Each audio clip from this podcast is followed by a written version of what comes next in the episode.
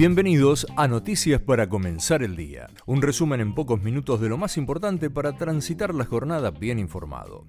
El presidente envió al Congreso el pedido de juicio político a la Corte. Se lo entregó en Olivos al titular del bloque de diputados, Germán Martínez, y a Carolina Gaillard, de la Comisión de Juicio Político, expresándoles que inicien lo más pronto posible su tratamiento.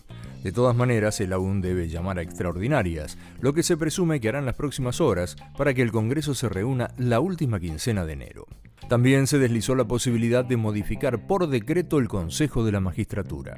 Lo dijo el ministro de Justicia Martín Soria. Mientras tanto, Horacio Rodríguez Larreta respaldó nuevamente a Marcelo de Alessandro.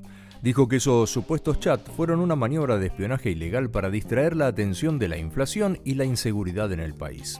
Respecto de ese tema, ADEPA, la Asociación de Entidades Periodísticas, repudió a Agustín Rossi. Es porque el jefe de la inteligencia denunció penalmente a la Nación y a Clarín y a los periodistas Joaquín Morales Solá y Daniel Santoro porque mencionaron un pedido de informes de diputados opositores vinculados a la existencia de una supuesta mesa militar dedicada al espionaje ilegal. Mientras siguen las críticas a la compra del gel íntimo por parte de la provincia de Buenos Aires, se supo que el laboratorio que lo vende fue y es visitado por muchos allegados al gobierno.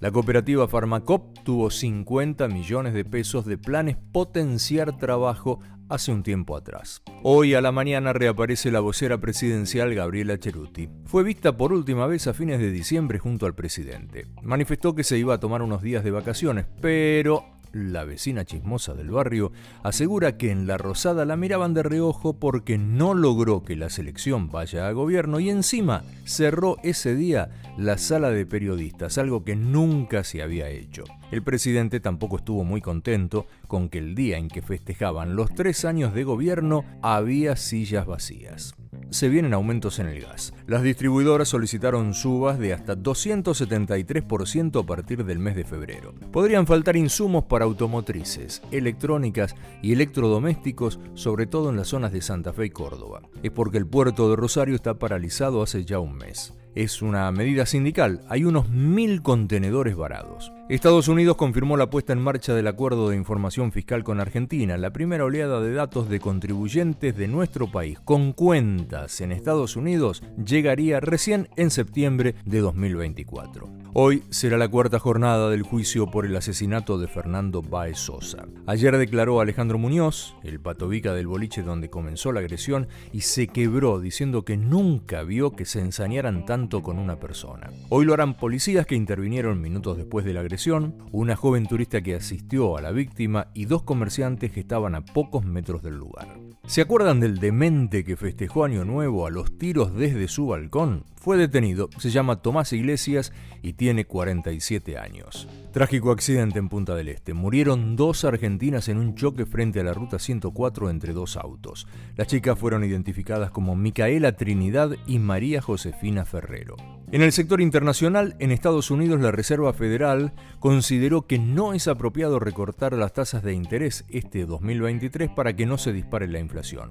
A su vez, la Cámara de Representantes sigue sin definición de sus autoridades porque los republicanos no lograron un voto unánime. Hay alerta en California por un tornado que podría causar inundaciones y fuertes ráfagas de viento en los próximos días. Irán advirtió a Francia por la publicación de caricaturas contra el líder supremo de la República Islámica, el ayatolá Ali Khamenei, en el famoso semanario satírico parisino Charlie Hebdo. En Colombia, el gobierno anunció la suspensión del cese al fuego con la guerrilla del Ejército de Liberación Nacional luego de que el grupo insurgente desmintiera un acuerdo bilateral que había anunciado el presidente Petro. Y en Perú continúan las protestas pidiendo la liberación del expresidente Castillo. Seguidores del destituido mandatario piden la renuncia de su sucesora, Dina Boluarte, el cierre del Congreso y la convocatoria a elecciones. La Defensoría del Pueblo reportó movilizaciones, paralizaciones y bloqueos en 30 provincias del país. Además, suspendieron en forma indefinida el tren Cusco y Machu Picchu.